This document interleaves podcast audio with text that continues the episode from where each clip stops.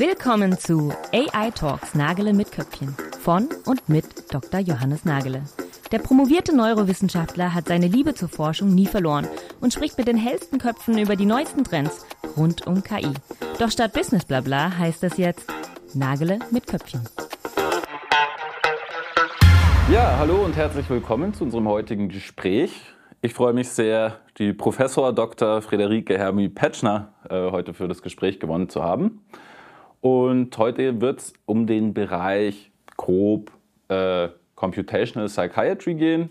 Und was das bedeutet, werden wir dann jetzt gleich im Laufe des Gesprächs besser kennenlernen und vieles andere. Also erstmal hallo und herzlich willkommen, Rike. Danke, dass ich da sein darf.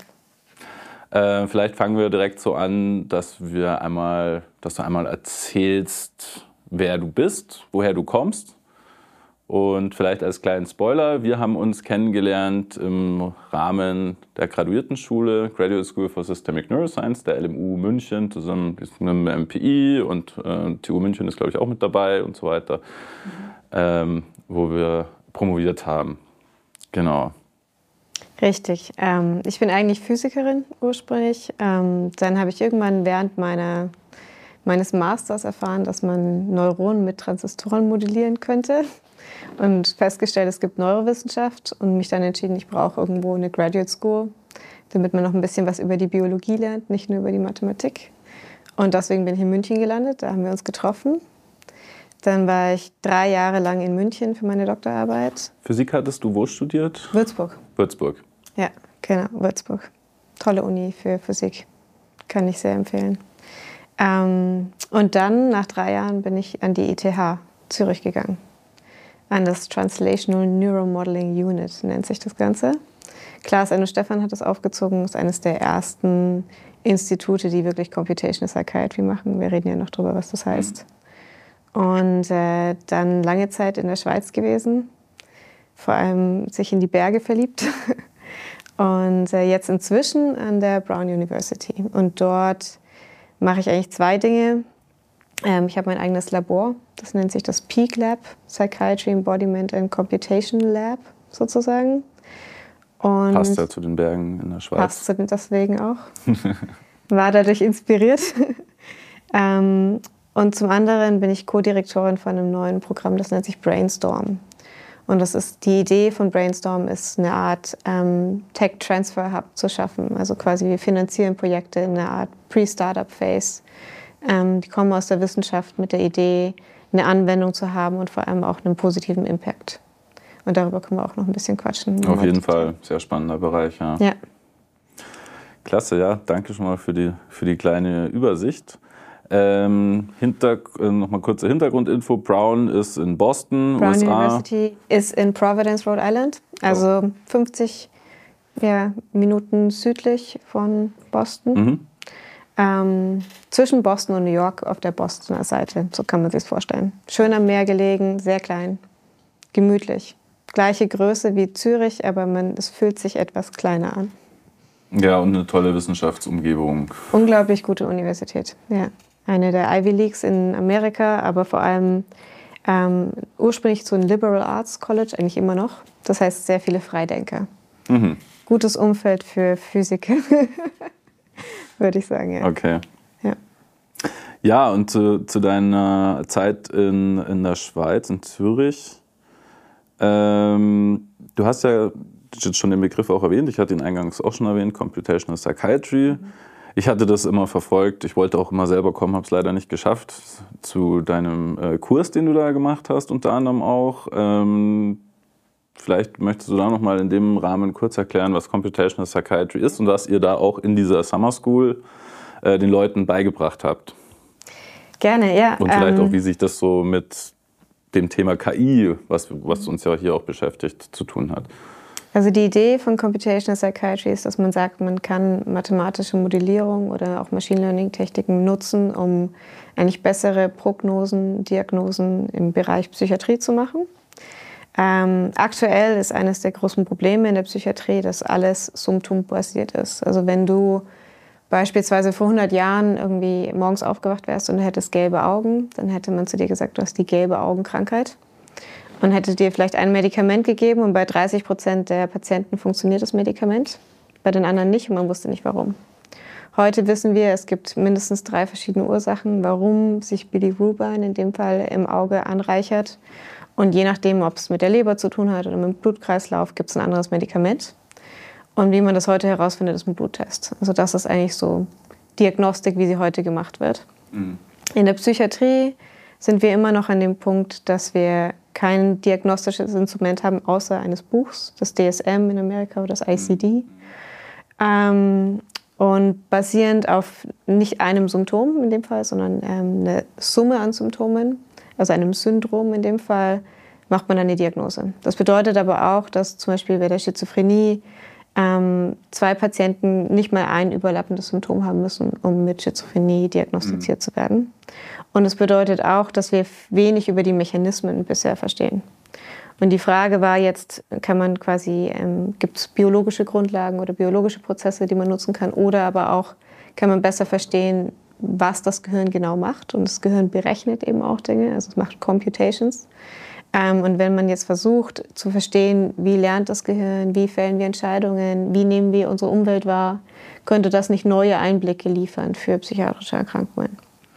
Und es gibt quasi zwei große Felder in der Computational Psychiatry. Das eine nennt man so mechanistische Modellierung. Da versuche ich mir einen Prozess genau anzuschauen, also zum Beispiel Lernen und das dann ähm, zu modellieren und ähm, mit einem Modell genau zu beschreiben. Die andere Variante ist sehr datengetrieben. Da könnte ich sagen, ich habe jetzt 300 Gehirnscans von jemandem, der oder einer Gruppe von ähm, Patienten mit Schizophrenie und ich möchte jetzt vorhersagen, ähm, wie sprechen die auf ein Medikament an. Oder ich habe zwei Gruppen, ich möchte sagen, wer von den beiden Gruppen ähm, sind jetzt Patienten und welche Gruppe sind gesunde Kontrollen. Ich benutze einen datengetriebenen Machine Learning Approach, mhm.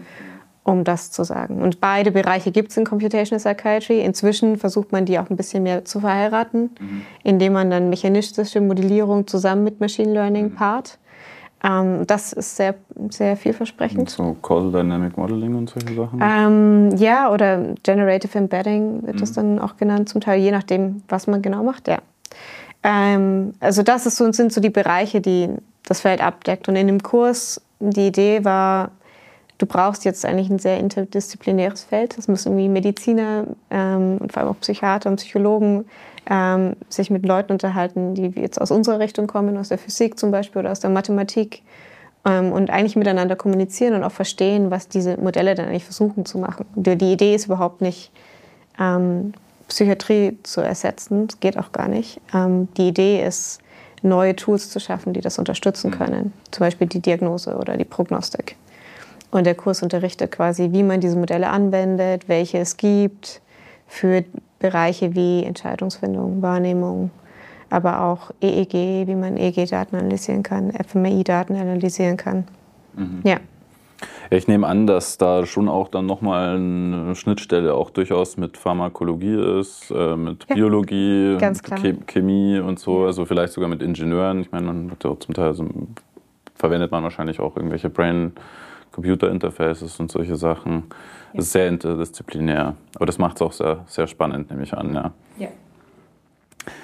Okay, und ähm, das machst du auch jetzt noch? Den Kurs leite ich nicht mehr. Also das ist der Computational Psychiatry Kurs in Zürich, sollte ich sagen. Der gibt es mhm. noch.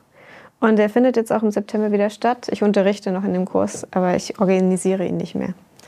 Ähm, das Die angenehmen Teile.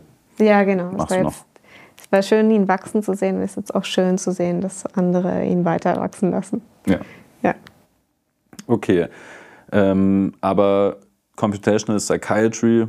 Grob mache ich schon noch, ja. ja. ja nicht nur, ähm, aber es ist definitiv ein Teil meines Forschungsbereichs, ja. Okay. Ähm, du hast es vorher schon erwähnt. Ähm, das sozusagen Accelerator-Programm, Startup-Support mhm. ähm, in, in, an der Brown. Ja. Wollen wir da noch mal ein bisschen genauer Gerne. drauf leuchten? Ja. Klingt super spannend. Ja, ähm, also die Idee ursprünglich von dem Programm ist zu sagen, es gibt, äh, wir haben so ein bisschen Probleme in der aktuellen Startup-Kultur, gerade wenn es um klinische Anwendung geht oder auch im Bereich Mental Health. Man hat ganz viele Startups, die mhm ähm, keine wissenschaftliche Basis haben. Also wo dann auch irgendwie Neurotech draufgeschrieben wird und es ist nicht wirklich Neuro drin und Tech auch nur so halb. Mhm. Ähm, und das Problem ist aber auch, dass die Incentives oft sind, wenn man so eine Firma startet, muss man sehr schnell irgendwo ein Revenue-Modell haben. Man muss ja. zeigen, man ist erfolgreich. Man hat oft nicht die Zeit, zur Konsolidierungsarbeit zu schaffen. Das mhm. heißt, das ist wirklich oft nicht basierend auf eigentlich all den Dingen, die wir schon wissen, gerade über das Gehirn. Ähm, aber die Incentives sind anders. Es ist, muss einen schnellen Turnover geben, es braucht schnelle Revenue und so weiter. Auf der anderen Seite gibt es interessante wissenschaftliche Ergebnisse und wir schreiben das dann immer brav in unserem Paper, wie relevant mhm. das doch eigentlich wäre für die Psychiatrie. Ja. Aber es gibt überhaupt kein Incentive als Wissenschaftler jetzt in die Welt zu gehen und daraus eine Firma zu schaffen. Und der Grund, warum das keinen Sinn macht, das weißt du auch noch, irgendwie die Währung in der Wissenschaft ist nicht finanziell sozusagen, sondern Paper. Man mhm. muss eine Publikation schreiben, die muss möglichst neu sein. So, wenn man das gemacht hat, kommt die nächste Idee, die man testet. Aber Konsolidierung bedeutet eben auch, ich teste das Gleiche nochmal. Ich teste es in einer anderen Gruppierung. Ich teste es an einem anderen Ort. Ich manipuliere noch Kleinigkeiten. Dann überlege ich mir, okay, was braucht es eigentlich, dass der Patient das nutzen könnte oder der Arzt das nutzen könnte? Ja. Und genau dieser Bereich, der braucht oft Jahre und es wird in der Wissenschaft nicht besonders gut bewertet, ähm, sondern führt eigentlich eher dazu, dass man halt Zeit verliert, die man in Publizieren genau. investieren könnte. Und die Idee von dem Programm ist jetzt zu sagen, okay, wir finanzieren Forscher, das sind entweder Postdocs oder schon ein Level weiter, also quasi Professoren, Assistenzprofessoren, ähm, für drei bis fünf Jahre. Die bekommen Core-Funding, was sehr selten ist für amerikanische Universitäten, um so ein Projekt weiterzutragen. Also quasi in dieser Pre-Startup-Phase mhm. zu konsolidieren, um dann am Ende zu entscheiden, ist das jetzt was, was wir gratis in die Welt geben wollen, als ein Open-Source-Projekt, ähm, das möglicherweise der Wissenschaft hilft, aber vor allem auch mit einem klinischen Winkel sozusagen. Ja. Oder aber, wo man dann sagen könnte, okay, jetzt gründet man eine Firma. Mhm. Ähm, das ist so die, die Idee von Brainstorm, dass man das macht. Und Brainstorm ist der Name von dem Brainstorm Programm. Brainstorm ist das Programm, das ist mhm. im Carney Institute for Brain Science in der Brown University und ich leite das zusammen mit Michael Frank. Mhm. Er ist so eine der Koryphäen, was ähm, Reward Learning, das Dopaminsystem, all das angeht. Ist er mhm. weltbekannt. Ja. Und was ist deine Rolle da genau? Ich ähm, bin Co-Direktorin von dem Programm. Also ich leite die, ich schaue mir an, welche Projekte kommen, ich schaue mir die Bewerbungen an von mhm. extern, aber wir haben auch einige Projekte in-house. Ähm, man trifft sich regelmäßig, man schaut sich den ähm, Fortschritt an, auch was gebraucht wird. Das mhm. meiste, was gebraucht wird, witzigerweise, ist Software Engineering. Ähm, sind, leben inzwischen in der Welt, wo fast nichts mehr ohne Software Engineering Absolut, geht. kann ich sehr bestätigen. Richtig. Ähm, genau, wir koordinieren das, ähm, wir bewerten auch die Projekte und ich versuche vor allem zu verstehen, okay, wo gibt es den ähm, Winkel zur Industrie. Also ich rede genauso viel mit Industriepartnern, wie ich eigentlich mit Forschern rede, um zu gucken, mhm. gibt es nicht eigentlich auch Synergien. Ja. Und ich habe auch mein eigenes Projekt in dem Programm. Also das ist ein bisschen spannend. Ich bin wie mein eigener Chef. Ja, das ist ja, ja. praktisch. Ist auch praktisch, ja. Ja, da kommen wir bestimmt gleich auch nochmal äh, drauf zu sprechen. Ähm, vielleicht nochmal vorweg, du bist ja auch nicht nur... Äh, auf der anderen Seite des Ozeans engagiert, ja. sondern du bist ja sogar auch in Deutschland, auch neben der Schweiz sozusagen noch engagiert. Ähm, möchtest du darauf noch mal kurz eingehen vielleicht? Das fand ich nämlich auch sehr spannend, ähm, das Thema. Ja, ähm, genau, ich bin, ich komme ja ursprünglich aus Deutschland. Ich vermisse es auch ab und zu, aber die deutsche akademische Landschaft ist äh, nicht immer ganz so einfach zu navigieren. Ähm, aber ich bin Teil von einem, ich würde es als Think Tank bezeichnen, das ist der Rat für digitale Ökologie. Mhm. Und eigentlich geht es darum, ähm, die Digitalisierung nachhaltig zu gestalten. Also was bedeutet das für die Umwelt? Was bedeutet das für Datenschutz? Ähm, was bedeutet das jetzt eigentlich für eine Gesellschaft, die immer mehr in der digitalen Welt lebt? Wie mhm. können wir das so gestalten, dass es sich positiv für uns auswirkt und nicht negativ? Und da gibt es ganz, ganz verschiedenste Bereiche, die abgedeckt werden. Ähm, ich interessiere mich hauptsächlich für mentale Gesundheit, aber ähm, ich muss zugeben, ein Großteil der anderen Themen, die darin vorkommen, ähm, finde ich genauso spannend. Also wie kann man nachhaltig, ökologisch nachhaltig digitalisieren? Ganz wichtige Frage, ja. Ja, ähm, und dazu versucht man dann eigentlich immer ähm, ein bisschen Recherchearbeit zu leisten, Paper zu schreiben, die es dann auch ähm, in die Öffentlichkeit machen und vor allem auch so ein bisschen vielleicht die Regierung beim Entscheidungsfinden unterstützen. Und die Papers kommen dann aus diesem Rat Richtig, genau. digitale Ökologie. Ja. Okay. Und sind auch Vorträge. Ich habe jetzt im April bin ich, ähm, spreche ich zu ein paar Delegierten im Parlament über, in dem Fall geht es um Social Media Addiction. Ah ja. Also Sucht, ja genau. Sucht im Bereich äh, von Algorithmen. Gerade Mhm. YouTube, TikTok, Instagram. Auch ein Dauerbrenner-Thema und gefühlt wird es immer wichtiger. Ja. Man merkt es auch immer mehr an sich selbst wahrscheinlich. Viele, Ja. der, viele der Zuhörer, inklusive mir. Ähm, das begleitet uns einfach jeden Tag. Ja, und das ist halt ein, es ist ein Thema, wo wir uns als Menschheit wahrscheinlich irgendwie dazu auch langfristig positionieren müssen, um, zu, um dafür zu sorgen, dass es nicht eine Einbahnstraße ist. Ja. Also super spannend. Ich habe auch auf der Homepage geschaut, alle Themen, die da vorkommen, sind, grundsätzlich einfach mal sehr spannend. Ähm, was sind denn das für Leute in dem Rat auch noch neben dir? Ähm, geleitet wird das Ganze von Harald Welzer. Mhm. Zum Beispiel, er ist ein Soziologe, recht bekannt. Ähm, Das sieht man oft im Fernsehen, ja, in Talkshows. Richtig, genau. Und dann ist es eine sehr bunte Mischung. Das sind alles von äh, Professoren, die sich mehr mit Design auseinandersetzen, zu KI, jemand in Wien, der da ist, ähm, Peter Reichel. Also das ist eine bunte Mischung. Anwälte sind mit dabei, Politiker. Also es, Also wirklich jede Perspektive irgendwie auch vertreten. Ja. und das finde ich auch wichtig ähm, an dem Ganzen, dass man schaut, irgendwie man möchte einen möglichst breiten Bereich abdecken an Expertise. Ja. Sind da auch Unternehmen drin oder können sich da auch Privatleute in irgendeiner Weise engagieren dabei? Ähm, Ähm, es sind ähm, Leute dabei, die für Unternehmen arbeiten, aber es ist nicht, dass das Unternehmen selber in dem Fall, glaube ich, eine Rolle spielt und es ist auch nicht Sinn der Sache tatsächlich. Ähm, aber man könnte sich, also Privatleute, wie sie sich engagieren können, wäre jetzt eigentlich eine interessante Frage, ja. es ist ähm, ehrenamtlich, oder? Ja, Ja, komplett. okay. Ja. Alles klar. Das heißt also, es gibt jetzt auch keine Spenden, Spendenmöglichkeit oder sowas dergleichen. Können wir uns mal überlegen.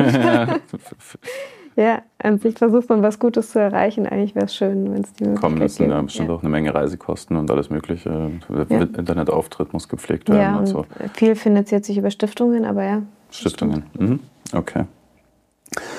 Ja, ähm, nochmal zu deiner eigenen Arbeit. Ähm, in, wieder auf der anderen Seite des Ozeans. Ähm, du hast gerade eine App gelauncht im App Store. Um was geht's dabei? Äh, die App heißt Soma. Ähm, Soma wegen, auf der einen Seite steht es für den Kern einer Zelle sozusagen und gleichzeitig aber auch, es ist griechisch und steht für das große Ganze. Und das ist so ein bisschen die Idee, dass es ähm, versucht, einen ganzheitlichen Approach zu nehmen. Es ist eine Schmerz-App. Das bedeutet, sie richtet sich an jeden, der aktuell Schmerzen hat, sowohl akut als auch chronisch. Ähm, die aktuelle, die Features, die wir jetzt freigeschaltet haben, sind vor allem erlauben zu tracken. Das bedeutet, man kann seinen Schmerz monitoren, seinen, ähm, seinen Mut, also die Stimmung, Emotionen, auch was man genau an dem Tag gemacht hat, ob man ein Medikament eingenommen hat oder nicht, ob man eine Behandlung bekommen hat oder nicht. Das heißt, man kann selbst nachverfolgen, wie viele Behandlungen anschlagen. Das ist deswegen so wichtig, weil wir nicht sehr gut darin sind, sozusagen, man nennt das Credit Assignment zu machen. Wenn ich heute was tue, welche Auswirkungen hat das für mich drei Tage später? ist was, was für den Menschen extrem schwer zu lösen ist. Okay, also das heißt, die App, ähm, um es kurz zusammenzufassen, was ich verstehe, die App ähm, ermöglicht dem Nutzer, sich das eigene Verhalten, das eigene Befinden zu tracken Ja. und eben auch zu schauen oder dabei auch au- festzuhalten, welche Aktionen man wann getan hat, Ja. um dann nachher vielleicht auch Erkenntnisse zu gewinnen, welche Aktion welche Auswirkungen auf einen selbst hatte im Nachgang. Vorstellen wie so eine, eine Art Schmerztagebuch, aber sehr vereinfacht.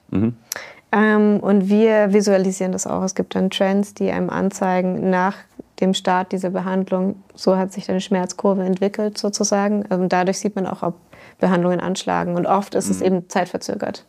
Und wie wichtig ist da eine genaue Dateneingabe? Also wenn ich jetzt zum Beispiel mal vergesse einzugeben, dass ich das Medikament genommen habe, wird das, ist das, ähm, Also man sieht es einem einfach daran, dass Punkte fehlen. Je frequenzieller man es macht, umso besser. mh, Ähm, um eigentlich für sich selbst einen ganz guten, also bis jetzt kann man sich aktuell nur ansehen, wie verändert sich für einen persönlich.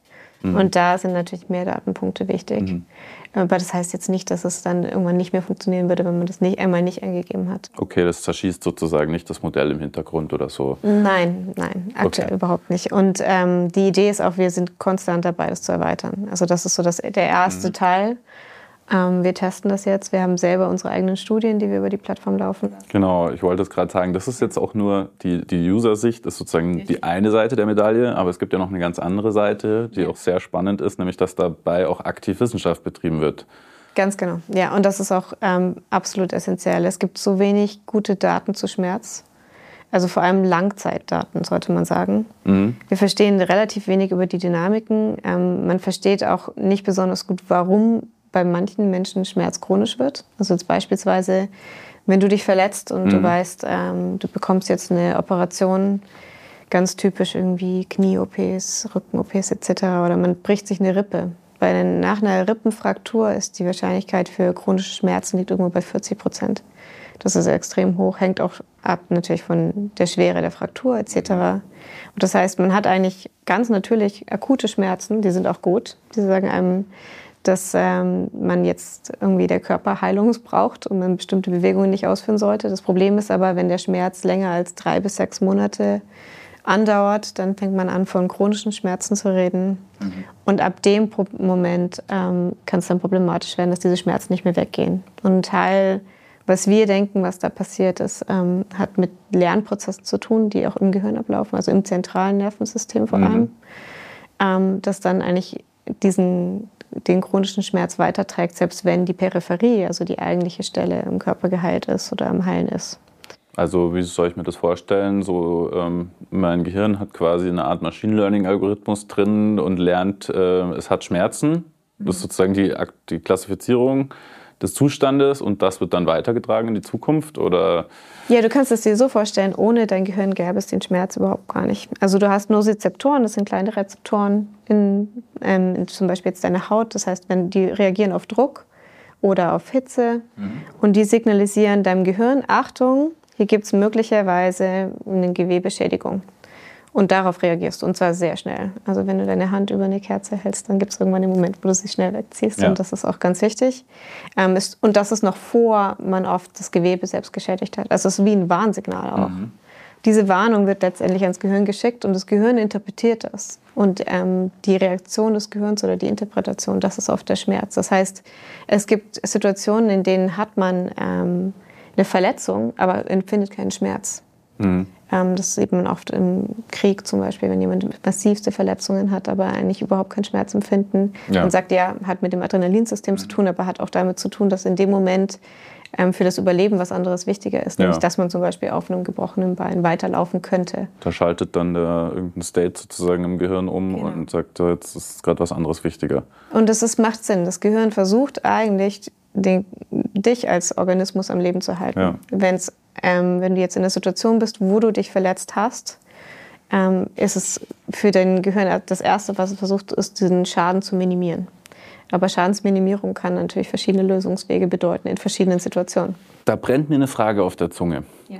Beschäftigt mich immer wieder. Und wenn ich jetzt mal hier die Chance habe, mit einem Experten zu sprechen, Expertin zu sprechen, Entschuldigung, dann möchte ich das äh, gerne aufgreifen. Und zwar, Wieso kann man von Schmerz ohnmächtig werden? Das klingt für mich sehr eben im Sinne von diesen, von diesen Switches eigentlich sollte, wenn der Schmerz so groß wird, dass es mein System lahmlegt, sollte eigentlich doch dieser Schmerz sozusagen abgeschaltet werden, weil es hat ja möglicherweise gar keinen Nutzen, ohnmächtig zu werden wegen Schmerz per se. Also wegen der Ursache vielleicht schon, um sich zu schonen zum Beispiel oder so, aber es gibt ja wohl auch Fälle, wo der Schmerz viel schlimmer ist als die eigentliche Ursache und dann wird man quasi ausgenockt von dem Schmerz und es, es wirkt irgendwie nicht sehr zielführend, jetzt auch im evolutionären Sinne.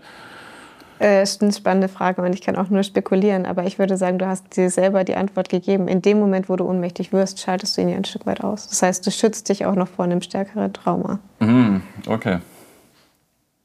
Spannend. Ja. Sozusagen, man schützt sich vor diesem nachhallenden ja, Trauma, wie du gesagt hast, genau. Okay. Okay, lass ich Aber das wäre meine Spekulation. ja. Okay, also ähm, in der App dreht sich vor allem um Schmerz. Ja. Witzigerweise, ähm, das war nicht ursprünglich mein Forschungsgebiet. Ich bin da so ein bisschen reingerutscht. Ähm, aber ich interessiere mich immer mehr dafür. Ja, vor allem diesen Zusammenhang mit dem Gehirn. Mhm. Eigentlich denkt man, wenn man über Schmerz nachdenkt, über den Körper nach, nicht über das Gehirn. Jetzt gibt es aber recht viele Studien, über 50, die zeigen, es gibt ähm, strukturelle Veränderungen im Gehirn, sobald Schmerzen chronisch werden. Mhm. Man sieht auch, dass das wahrscheinlich prädiktiv dafür ist. Also Veränderungen im Gehirn können vorhersagen, ob man später chronische Schmerzen entwickeln wird. Es gibt diese plastischen Veränderungen, die klassische Idee eigentlich.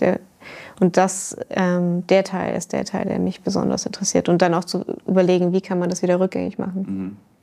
Okay, ähm, bevor wir jetzt vielleicht auch nochmal auf den Teil eingehen, wie das Ganze mit KI und Machine Learning zusammenhängt, ähm, würde ich auch gerne nochmal äh, festhalten, was sozusagen der Profit ist für den Nutzer und was der Profit ist für die Wissenschaftler, ja. die auf der anderen Seite teilnehmen. Also wie kann ich mir als Nutzer ganz konkret vorstellen, dass ich ähm, einen Mehrwert für mein Leben daraus dann generiere in der Nutzung? Ja, ich glaube, wenn du als Nutzer gibt es zwei Gruppen von Nutzern, für die das besonders interessant ist. Die einen, die aktuell einen Unfall hatten oder ähm, zum Beispiel, wo eine OP bevorsteht, also eine Behandlung, mhm. ähm, die sagen wollen, ich möchte eigentlich monitoren, wie ich darauf anspreche, wie ich quasi eine klassische Recovery-Kurve mhm. mir ansehen oder merken, hm, das bleibt jetzt aber relativ lange erhalten, weil damit kann man dann auch zu einem Arzt gehen und sagen, der Schmerz ist nicht weggegangen. Mhm. Oder ich habe immer wieder Flare-ups, das bedeutet Peaks im Schmerz, mhm. ähm, die durch bestimmte Dinge getriggert werden. Das mhm. ist ein ganz wichtiger Bereich. Ist da Migräne oder so auch ein... Man kann Migräne damit tracken, tracken ja, das geht. Ähm, es gibt auch Migräne-Apps, die dann noch, noch klarer sagen, hat man eine Aura etc. Das haben wir jetzt noch nicht in dem System drin, aber man kann einfach klassisch Kopfschmerz tracken, wann der war, was das ausgelöst hat. Ja. Mhm. Ähm, und das andere ist aber, wenn man schon, und das ist wahrscheinlich die größere Nutzergruppe, aber ich finde beide Gruppen eigentlich sehr wichtig. die größere Nutzergruppe sind Menschen, die schon chronische Schmerzen haben und dann auch sagen wollen, okay, erstens, ähm, hier ist mein Schmerzverlauf, was sind ähm, Aspekte, die dazu führen, dass ich stärkere Schmerzen habe. Und wie gesagt, das ist nicht oft intuitiv. Mhm. Ähm, meistens ist es nicht intuitiv, witzigerweise. Ähm, also intuitiv bedeutet, man, man ist nicht sonderlich gut darin, selber ähm, sozusagen Ursache und Wirkung miteinander nee, zu verknüpfen. Der Mensch ich, generell ich ist da, nicht besonders gut darin. Ich glaube, ich bin ja. da besonders schlecht drin. Wenn, ich, wenn mir abends schlecht ist, weiß ich nicht, äh, ich kann mich gar nicht daran erinnern, was ich ja. gegessen habe, so ungefähr. Also äh, für mich ist das immer ein Rätsel, ja. wenn ich dann anderen Leuten zuhöre, die genau das runtertracken können, was sie Falsches gegessen haben oder so. Ähm, oder auch in ganz anderen Zusammenhängen. Das finde ich immer faszinierend, aber ich glaube das sofort, dass das super nützlich wäre, wenn man diesen Aspekt eben besser tracken kann. Also, ja. also zum Beispiel, ähm, es gibt auch eine der klassischsten in Amerika, sollte ich sagen, eine der häufigsten Schmerzbehandlungen für chronische Rückenschmerzen, nennt man Radio Frequency Ablation. Ähm, da tötet man tatsächlich das Nervende ab oder den Nerv. Ähm, sehr schmerzhafte Prozedur. Das heißt auch erstmal geht der Schmerz hoch und dann über einen gewissen Zeitraum ebbt er ab. Was leider oft passiert ist, dass der Schmerz wieder ansteigt nach einer Zeit. Also es ist, ähm, die meisten dieser Behandlungen sind sozusagen keine Cure, aber sie öffnen diese was ich, ich nenne das Windows of Opportunity, also Fenster, in denen sich was verändert im Schmerz. Und ich finde, die könnte man auch nutzen zum Lernen. Und da versuchen wir dann auch mit der App reinzugehen, wo wir Interventionen entwickeln, genau zu Zeitpunkten, wo man zum Beispiel eine Behandlung startet. Oder, ähm, und das sind dann aber kognitive Interventionen. Den Teil, den haben wir noch nicht auf der Plattform, weil wir den erst testen in klinischen Trials. Ähm, aktuell erlaubt ähm, die Plattform dem Nutzer auf jeden Fall, seine eigenen Schmerzen zu tracken, seine eigenen Medikamente zu tracken und auch Behandlungen und danach zu verfolgen, wie sich ähm, der Schmerz dadurch verändert hat und auch die Stimmung verändert hat über die Zeit. Ähm, Auf der Nutzerseite. Dann gibt es noch was für die Wissenschaft. Sollten wir auch gleich nochmal drauf kommen.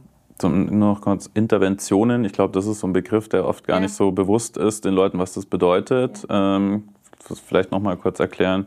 Genau, was wir jetzt gerade entwickeln, ist ein Programm ähm, um den Schmerz herum. Ähm, das versucht eigentlich zu sagen, es und das sollte sehr individualisiert sein. Also bei großem Schmerz ähm, gibt es bessere Optimierungen. Also da gibt es zum Beispiel Coping Strategies, die oft helfen, also dass man sich zum Beispiel ablenkt.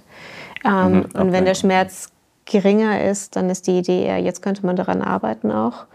Und ähm, dann gibt es die verschiedensten Möglichkeiten, ähm, Es gibt in klassische kognitive Verhaltenstherapie, die auch auf Schmerz angewandt wird. Was wir machen, ähm, ist nicht klassische kognitive Verhaltenstherapie, sondern wir nehmen verschiedene Bereiche und versuchen eigentlich ähm, Erwartungen um den Schmerz herum zu verändern. Sehr wohl bewusste als auch unbewusste Erwartungen. Und das kommt jetzt eben mehr aus der Gehirnforschung, dass wir versuchen, ähm, zum Beispiel dann verschiedene Aspekte von Atemübungen, Meditation natürlich auch, aber dann auch sehr bewusst aufzuklären über die Ursachen von Schmerz. Mhm. Was ist die ähm, Basis eigentlich von Schmerz? Wie entsteht das im Gehirn? Aber im, im mechanistischen Sinne noch mal kurz, also Intervention ist dann in dem Fall jetzt zum Beispiel Erklärungen, Insights schaffen und genau, so weiter. Eine ganze Kombination aus Übungen, ähm, Videos, Exercises, mhm. die man macht. Ja.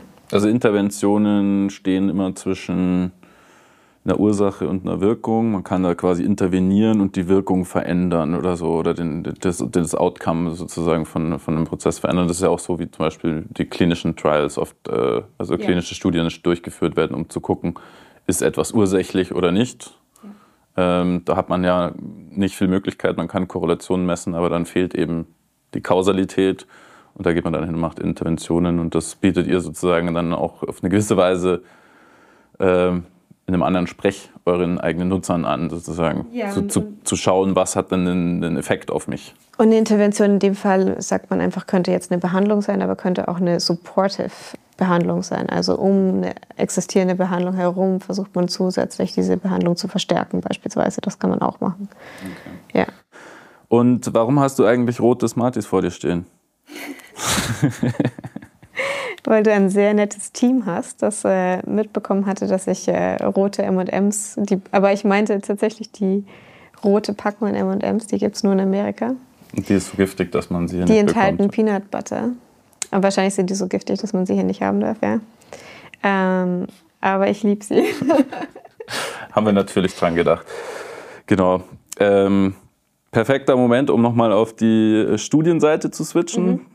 Ja, also was wir versuchen mit Soma ist eine, ähm, eine Wissenschaftsplattform aufzubauen, wo ähm, überall auf der Welt eigentlich Wissenschaftler longitudinale, multi-center Schmerzdaten aufnehmen können.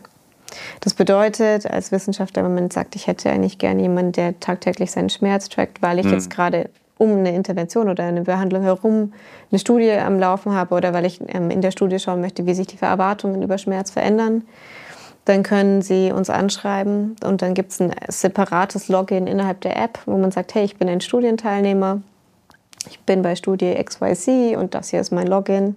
Und sobald ähm, die Nutzer das eingegeben haben, laufen sie innerhalb dieser Studie weiter und wir verteilen dann die Daten auch wieder über die Welt an die halt verschiedenen Wissenschaftler. Und die müssen natürlich eine Ethik haben, die müssen, ähm, es gibt ganz klare Standards, ähm, wie so eine Studie aufzu ähm, oder aufgebaut ist. Aber die ganze App, äh, das hast du mir im Vorfeld schon erzählt, ist ja auch GDPR-konform und so weiter aufgebaut. Also das ist alles sehr bedacht. Ähm, ja, vor allem Data Privacy ist uns extrem wichtig. Ja. Da ist keine Firma dahinter, das ist eine Universität, es ist auf Universitätsservern, alles ist encrypted. Non-Profit. Es ist ein Non-Profit. Ähm, was wir momentan versuchen, wir auch das alles für die Wissenschaftler als Service gratis zu halten. Man muss da auch dazu erwähnen, dass das halt eben ein kritischer Teil ist in der wissenschaftlichen Arbeit, die Daten zu akquirieren, Daten bekommen. Das ist halt ein Riesen-Pain.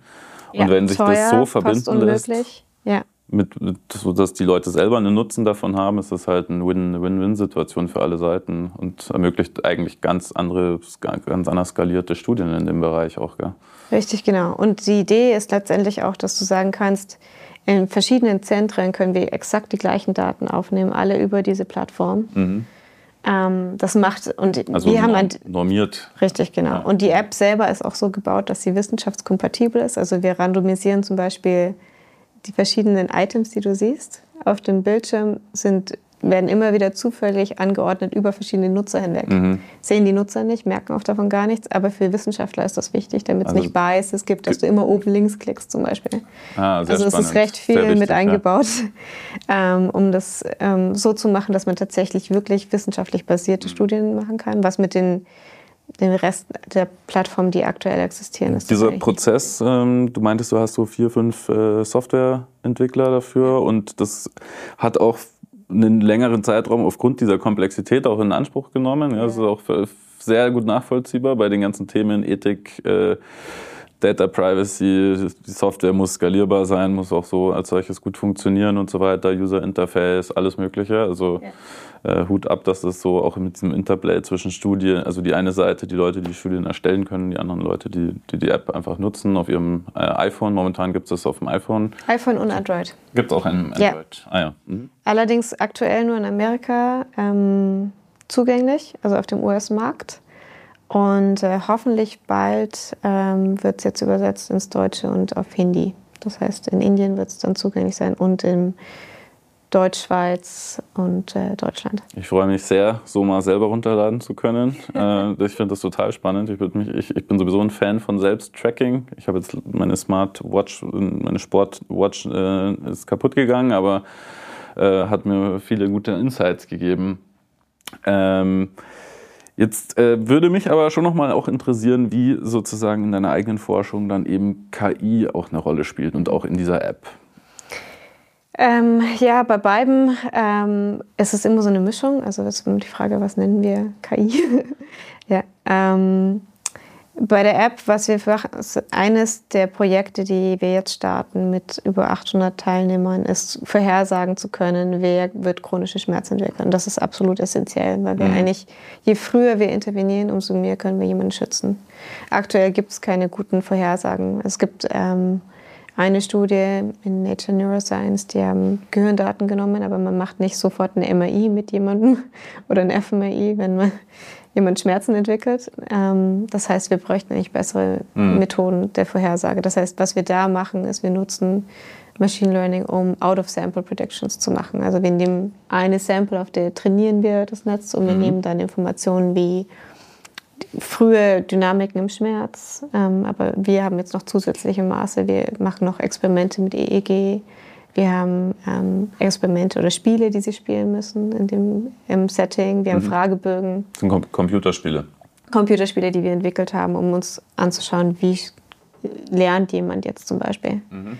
Ähm, und wir haben dieses ganze Set an verschiedenen Variablen sozusagen, ähm, die alle möglicherweise prädiktiv sind.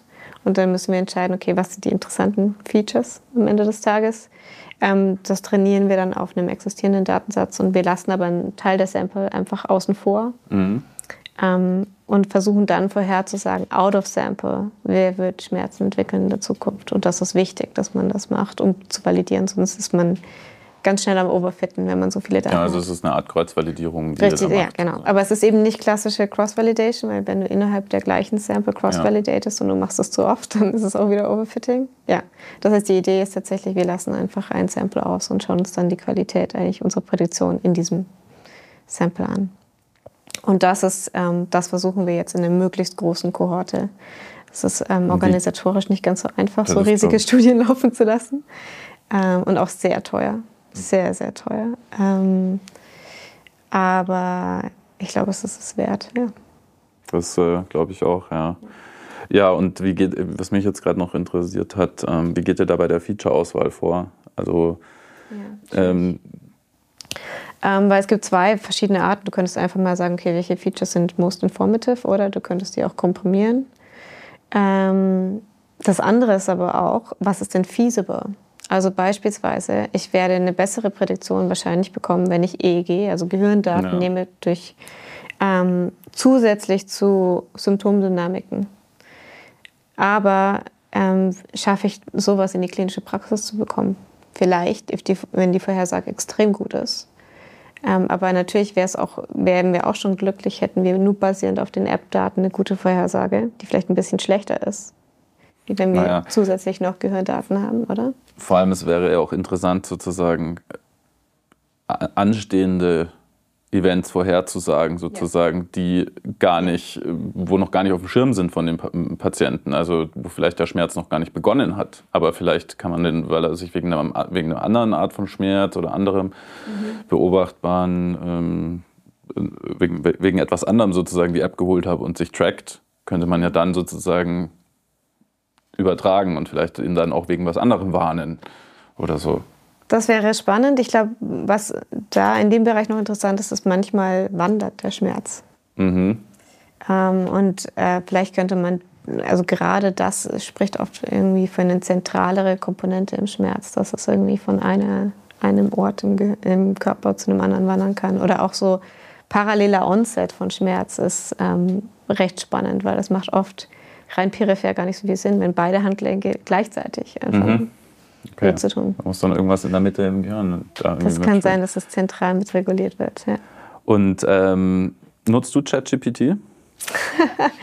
ähm, ja, wir, definitiv haben wir das alle ausprobiert schon. Ich versuche immer meiner ähm, Lab-Managerin zu sagen, sie braucht lange für E-Mails. und dann habe ich ihr empfohlen, schick deine E-Mail da rein und dann kommt eine bessere E-Mail wieder raus. Ähm, für die Forschung selber ähm, kann es noch nicht ersetzen. Also wenn ich jetzt was aufschreibe oder dann ist es noch nicht in der Lage, in ja. der Tiefe und vor allem in der Detailgenauigkeit, in der wir wissenschaftliche Papiere schreiben, ist es. Ist ich habe auch da. schon schöne Beispiele gesehen, wo ein Fakt behauptet wurde, mit inklusive äh, Quelle, mhm. schön verlinkt, ähm, aber der Fakt war halt so nicht in dieser Quelle drin gestanden. Dann war halt Davon ja, das genau. ist natürlich super gefährlich. Ja, es braucht ein kritisches Auge drauf. Aber wo es witzig ist, ist sicher neue Inspirationen zum Programmieren, aber auch da genau das Gleiche. Ja. Take it with a grain of salt.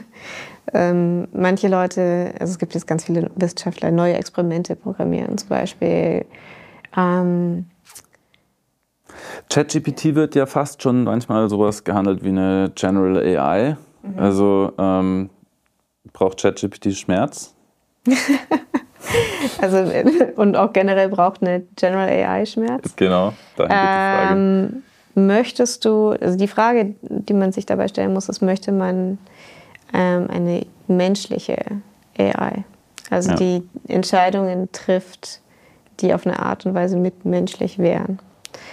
Ähm, dann bräuchte sie vor allem einen Körper. Ja. es ähm, gibt ein ähm, relativ aktuelles Paper, wo über äh, Embodied Turing Test gesprochen wird. Ja. An, kennst du offenbar, genau. Ähm, und das finde ich eigentlich total spannend. Klar ist das nicht der Computer, der einem 41 ausspucken wird als mhm. Antwort auf die Welt oder so, aber das ist halt der Computer, den mhm. oder das System, das von einem anderen gegenüber akzeptiert wird als Agent sozusagen, ja. Ja. Und das finde ich halt, finde ich, finde ich total spannend. Insofern diese ganze Embodied äh, äh AI-Geschichte äh, finde ich persönlich sehr überzeugend. Mhm. Äh, und da würde mich auch sehr deine Perspektive drauf äh, interessieren, aus auch mehr so mit dieser Computational Psychiatry-Brille sozusagen.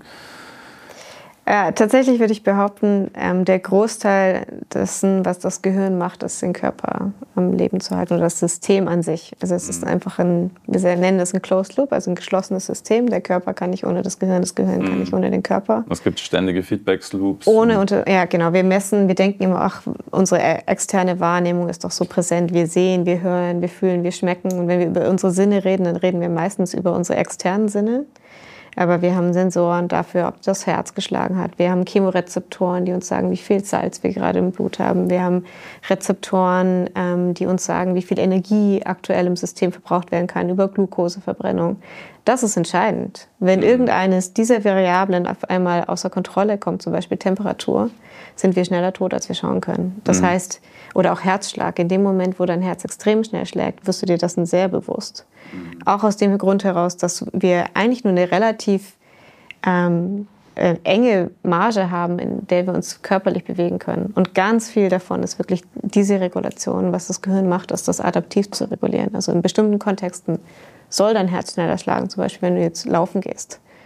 Und dann können so Reflexe unterdrückt werden, wie der mhm. Barreflex. Aber ich glaube, das wird ganz oft übersehen, ist, dass die Hauptaufgabe mit ist, erstmal zu schauen, dieses System muss funktionieren. Und in dem Moment, wo es funktioniert, können wir uns um die verrückten Dinge in der Welt kümmern. Oder darum kümmern, dass es morgen auch noch funktioniert. Dass es morgen auch noch funktioniert, dass wir ähm, uns irgendwie fragen, okay, wie richte ich meine Wohnung ein? Das ist alles zweitrangig in dem Moment, wo ähm, irgendwas physiologisch nicht mehr funktioniert. Mhm. Und ähm, wir wissen heute, ganz lange gab es die Frage, woher kommen Emotionen? Sind Emotionen irgendwas, was wir zum Beispiel Angst? Ist es, weil ich irgendwas sehe und dann reagiert mein Körper und mein Herz fängt an, schneller zu schlagen? Mhm. Es gab eine alternative Theorie davon, die gesagt hat, dein Herz schnellt schneller und jetzt interpretierst du deine Umgebung und schaust, was in dieser Umgebung macht mir Angst, sozusagen. Und jetzt gibt es tatsächlich Studien, die zeigen, wenn man künstlich das Herz von Mäusen schneller schlagen lässt, äh, schlagen lässt ähm, dann kann man einen Zustand von Angst induzieren in mhm. bestimmten mhm. Kontexten. Also das bedeutet, wir interpretieren die physiologischen Signale immer im Kontext und dadurch entstehen Dinge wie Emotionen. Und jetzt wird es spannend, weil dann ist die Frage, möchtest du jetzt eine AI, die Emotionen hat? Dann muss die AI auch an ein System gekoppelt sein, ähm, dass, es, das sie am Leben hält und das auch die Basis für Emotionen liefert. Eine sterbliche AI muss ich im Endeffekt schaffen können oder vielleicht. Yes, ja, das ist vielleicht äh, eine Art darüber nachzudenken. Und dann ist, das ist halt unsere Objective Function, ist ähm, diesen Körper mit auch zu kontrollieren. Das ist genauso, was jetzt auch Motorkontrolle angeht. Ähm, eine AI, die keinen Körper hat, hat eine andere Objective Function. Das heißt nicht, dass sie nicht intelligent ist, das heißt nicht, dass sie nicht Dinge tun kann. Die Frage ist nur, und das ist das, was, die, was oft verwechselt wird, ist das dann menschlich? Nein, ist es nicht. Mhm. Aber es kann sehr wohl intelligent sein. Mhm. Ja. Geoffrey Hinton hat tatsächlich, ähm, der ist ja einer der Godfather of Deep Learning und yeah. so, und der äh, beschäftigt sich so zurzeit anscheinend sehr viel mit dem Gedanken Mortal AI und sagt, dass das so ein bisschen die Zukunft sein wird. Mortal AI? Mortal, wie ähm, sterblich. Ja. Ähm, also das, yeah. weil man halt auch immer mehr auf so Chips gehen wird, wahrscheinlich, die halt eben yeah. nicht mehr so deterministisch äh, ähm, sind. Und ähm, ja, nochmal drauf zurückzukommen, also wenn jetzt ich, wenn, wenn mein Körper meinem Gehirn Feedback sendet und so weiter, dann ist da das aktuelle Verständnis, dass da dann im Prinzip, dass es dient als ähm, Modulation, also wenn im Zusammenhang mit Lernen. Ähm, wenn ich jetzt lerne, so zu agieren, zum Beispiel, dass mein Herz regelmäßiger schlägt und kein und nicht, weiß ich nicht, wenn ich jetzt gerade nicht, nicht Sport mache, sondern normal da sitze, ähm, passieren dann da sozusagen Lernvorgänge, die dafür sorgen, dass mein Herz das tut, was es tun soll. Ähm, und wenn es davon abweicht, gibt es quasi ein negatives äh, Signal, Feedback-Signal und dann passiert irgendein Lernen oder so. Oder das gleiche mit meinem Magen, wenn, wenn, wenn mir schlecht wird oder so. Ja. Ähm, es ist ein bisschen komplizierter tatsächlich, aber zum Beispiel bei deinem Herzschlag würde dein Gehirn und dein Herz nicht kommunizieren, wäre dein Herz extrem regulär. Mhm. Du hast einen Pacemaker, das sind Zellen, die kontrahieren im Herz. Mhm. Und ähm, das schaut man sich jetzt tatsächlich an Herzratenvariabilität. Ja. Und das ist ein Zeichen für Gesundheit. Aber diese Variabilität zum Teil kommt durch das Gehirn zustande. Dadurch, dass das Gehirn mitreguliert, ist der Herzschlag nicht mehr regulär. Also es ist ein klassisches Beispiel für ähm, Irregularität, ist was Gesundes. Mhm. Und zeigt, dass das System miteinander kommuniziert. Ähm, beim Magen zum Beispiel finde ich es extrem spannend. Man hat jetzt lange versucht herauszufinden, warum sind denn zum Beispiel die roten M&Ms ähm, so belohnend oder was ist so spannend an mal Zucker. Ich weiß gar nicht, ob man die gesehen hat. Genau. ähm, und bei Zucker war auch erst die Idee, ja, das ist der süße Geschmack von Zucker, ähm, den, der belohnend wirkt mhm. oder das Belohnungssystem anregt. Und jetzt inzwischen weiß man, ähm, Mäuse, die kein nichts Süßes schmecken können, die werden trotzdem eine Präferenz für zuckerhaltiges Essen entwickeln. Und das liegt daran, dass das Zuckersignal oder das, was Zucker belohnend macht, kommt nicht im Gehirn erstmal, sondern es entsteht im Darm bei der Verarbeitung von Zucker. Und es ist nicht nur die Tatsache, dass Zucker da ist, sondern dass Zucker metabolisiert wird. Das bedeutet, die Tatsache, dass ich Energie aus Zucker gewinnen kann, das regt das Belohnungssystem in, und da ist eine direkte Verbindung zum mhm. Belohnungssystem im Gehirn. Belohnung, Reward? Reward, genau. Das heißt, ähm, ja. bewegen wir uns hier im Bereich von Reinforcement Learning, um das nochmal so ein bisschen auf die ja, Machine also, Learning-Welt äh, zu ja, mappen. Genau, und wenn du jetzt sagst, im Machine Learning gebe ich die Reward-Funktion von außen vor. Hier, also das sind Reward-Signale, die sind intrinsisch, die entstehen im Körper. Ja. Die Tatsache, dass ich Energie habe, ist in meinem Körper entstanden, wird an das Striatum in dem Fall geschickt, unter anderem und an die Substantia nigra.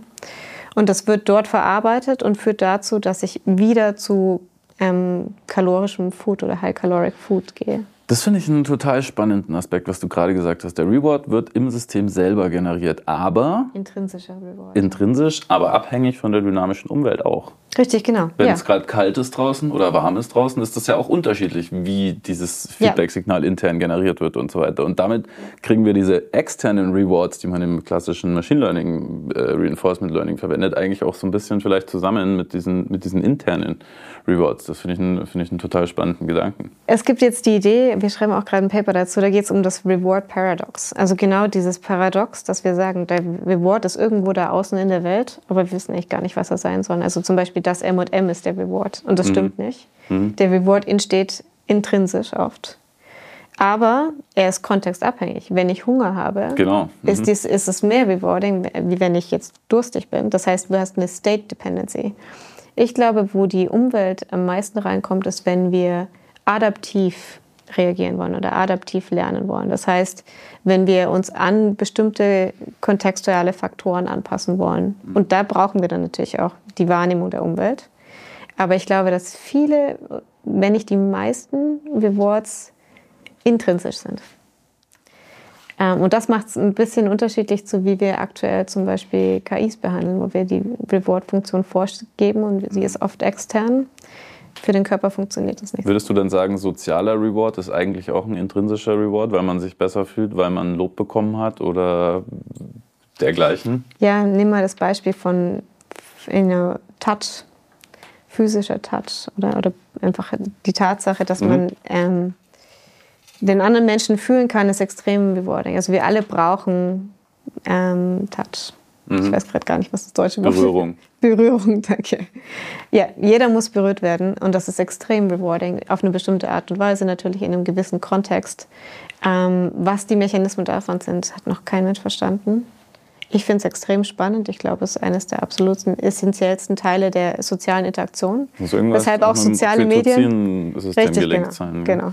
Das, also man, ja, grob hat man was verstanden, aber nicht das eigentlich den gesamten Ablauf des Systems. Ja. Was ich auch ähm. mal total spannend gesehen habe, das ist mir nur gerade dazu eingefallen, zu diesem sozialen Reward und so. Ich habe ich, ich hab mal Pepper gelesen und auch mit einem Autor gesprochen auf einer Konferenz über, über Studien, wo sie gezeigt haben, dass äh, Oxytocin-Ausstoß äh, gemappt war auch auf das Verhalten von anderen Individuen an anderer Stelle, in die man sich sozusagen in diesem also man hat sich quasi reingedacht oder die Tiere, in dem Fall die äh, Ratten, haben sich sozusagen reingedacht und beobachtet, was die anderen Tiere machen und dann haben sie entsprechend auch selber ähm, und das war korreliert mit dem Oxytocin-Ausstoß, selber ähnliche Hirnaktivitäten ähm, ja. gezeigt, wie die Tiere, die da gerade was gemacht haben und so weiter. Also das ist so ein super spannender Bereich. Und wenn, jetzt, wenn man das Ganze jetzt noch mit, mit äh, Rewards auch verknüpft, dann könnte man uns auch sagen, es gibt auch so eine Art soziales Lernen. Ja, absolut. Und Schmerz witzigerweise auch, wenn äh, Mäuse sehen, dass andere Mäuse Schmerzen empfinden oder das wahrnehmen, nicht mal nur sehen, sondern anscheinend riecht man es. Anscheinend ist das irgendwo, der Geruch von Kot und Urin enthält Informationen darüber, ob ein anderes Tier gerade Schmerzen empfindet. Man weiß nicht genau, welche Substanz es ist. Oh, wow. ähm, führt dazu, dass man tatsächlich so eine Art Nocebo-Effekt in anderen mhm. Mäusen auslösen kann, dass sie dann auch auf Schmerzen anders reagieren oder Schmerz empfinden können. Also extrem, das ist ein sozialer Schmerz. Und dann gehen wir zu dem Thema Empathie. Was ist Empathie in dem Sinne? Ähm, so auch, man mimikt eigentlich das Gefühl mhm. des Gegenüber. Ja. ja. Das hat auch viel mit, mit, mit Modellen, Modellen der, von sich selbst und auch von, der, von den anderen Individuen halt zu tun. Ja. Ähm, wir haben nicht mehr so viel Zeit, ähm, deswegen würde ich äh, das äh, Thema jetzt gerne ähm, ja, ändern in Richtung einer, ein paar kleiner Fragen, die ich dir gerne stellen würde. Mhm. Ähm, und zwar, ähm, ja, eine der Fragen wäre, was wäre dein Lieblingsgadget in 2050? Ich habe da schon so eine Idee, wohin es gehen könnte, aber vielleicht ähm, erzählst du mir mal, was, äh, was dir dazu spontan einfällt. Das Lieblingsgadget in 2050. Ähm, es wird wahrscheinlich nicht das sein, was du denkst. ich habe jetzt an irgendein cooles äh, äh, Smart-Sensor-Gerät gedacht für den Körper, das ich mit deiner App verbinden kann oder so. Ja, also würden wir jetzt mal rein wissenschaftlich sprechen, dann wäre es wahrscheinlich das. Ähm, alternativ wäre es die Möglichkeit, auf den Berg fliegen zu können, mit den Tieren wieder runterzufahren. Ah, okay, okay. Ich dachte, ähm, du kletterst auch gerne. Ich kletter auch gerne, ja, das ist so. Ja, aber das ist Sommer, Winter. Deswegen das Hochlaufen mache ich ähm, für den Reward danach nicht ja. mehr. Ja, okay. Sehr, sehr gutes Gefühl dann, ja. Ja. Okay, ähm, noch eine Frage und zwar, äh, die finde ich immer besonders spannend. Also ähm, meistens kenne ich die Antwort ja schon, aber ähm, ich, ich stelle sie trotzdem auch. So, also würde man jetzt dein Gehirn komplett digitalisieren, de, sämtliche deiner Modelle und Lernfunktionen und alles Mögliche, ja. Wärst es dann du? Nee. Ähm, und genau deswegen, weil ich, wenn wir jetzt, wenn wir uns unterhalten, bekomme ich die ganze Zeit Feedback aus ja. meinem Körper, der dafür sorgt, ähm, in welchem Zustand ich mich befinde. Ob deine Stimmung, wie du dich mit jemandem unterhältst, ist so davon abhängig, wie es dir gerade geht. Wenn du morgen einen wenn schlechten ich, Tag hattest, einen guten Tag hattest, wenn all das ich dich als Feedback. solches komplett klonen ja. würde, in der gleichen Gesamten Position, Körper. an der gleichen Stelle und sozusagen ersetzen würde, hier und jetzt ja. mit den gleichen Feedbacks. Mit allen Zellen gleich vernetzt. Mit allen Zellen und allem. Ja, dann ist ein anderes Thema. Okay, aber das ist auch immer noch ein sehr kompliziertes Thema. Da könnten wir eine eigene Folge drüber machen. Richtig, aber ich finde es immer, immer noch immer wieder mal einen spannenden ja. Gedanken. Ich also ich glaube, es braucht, ähm, es braucht den Körper. Was man machen kann, das ist jetzt wieder was anderes. Man kann, könnte, jetzt hätte mir mein Leben lang irgendein System zugehört und äh, wüsste, wie ich spreche, dann kann es emulieren, wie ich mhm. dann in einer Situation sprechen würde. Das machen die ja schon extrem gut, oder? Ja. Das heißt, du kannst auch ChatGPT fragen, schreiben mir einen Aufsatz, wie ihn Goethe schreiben würde. Ähm, ist das ja, das dann ist Goethe? Nein, ist das nicht. Genau. Ist, es die, ist es Information genommen, die von mir kommt, die sich so anfühlt wie ich? Für jemanden, der mich kennt? Ja, absolut. Das wird kommen. Es wird Chats geben, wo du dich mit deiner Großmutter unterhalten kannst, die seit zehn Jahren tot ist und es fühlt sich an, als wäre es deine Großmutter. Mhm. Das wird alles kommen. Ähm, wird dadurch Neues generiert, so wie ich mein Leben leben würde? Natürlich nicht. Aber das trotzdem fühlt sich so an. Als Aber das zeigt auch, warum der klassische Turing-Test jetzt einfach auch nicht mehr zeitgemäß nee, ist. Genau. Der Turing-Test verfehlt genau diesen Aspekt. Genau, genau. Ja. Okay, dann eine ja. letzte Frage zum, Absch zum Abschied noch. Ähm, hast du ähm, Ideen für den Podcast hier, was dich besonders interessieren würde, was, was du hier äh, gut mal sehen würdest, was hier diskutiert und besprochen werden könnte? Ja, ich glaube, ähm, die, also du hast es vorhin schon gesagt, Embodied AI, mhm. wenn ihr da mehr in die Richtung geht. Oder ich wusste gar nicht, dass jetzt ähm, Jeff Hinton so interessiert ist an ähm, Mortal AI. Mortal AI, ja. Aber ich glaube, das ist ein Bereich, den man, der sehr, sehr spannend ist, wenn man dann mehr in die Richtung geht, was, ähm, was ist der Unterschied zwischen wie der Mensch funktioniert und wie jetzt die Technik aktuell zum Beispiel Deep Learning implementiert. Das ist sehr unterschiedlich tatsächlich. Ja. Die beiden Bereiche sind irgendwie ziemlich auseinandergewachsen. Und jetzt versucht man immer noch Analogien zu ziehen, aber die hinken an ja. allen Ecken und Enden.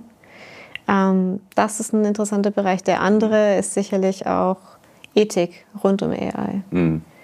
Also was sind eigentlich die Barrieren, die wir schaffen müssen? Wie müssen wir Menschen auch schützen ja. ähm, vor Fehlinformationen, vor Jetzt inzwischen kann man Videos über fast jeden Politiker kreieren. Das könnte ich innerhalb von fünf Minuten inzwischen ein mhm. Video machen, wie Merkel mit Obama tanzt oder sowas. Und ähm, jetzt leben wir in der Welt, in der das die Informationen sind, die uns gefüttert werden. Was sind eigentlich die Gefahren und wie könnte man uns als Gesellschaft schützen.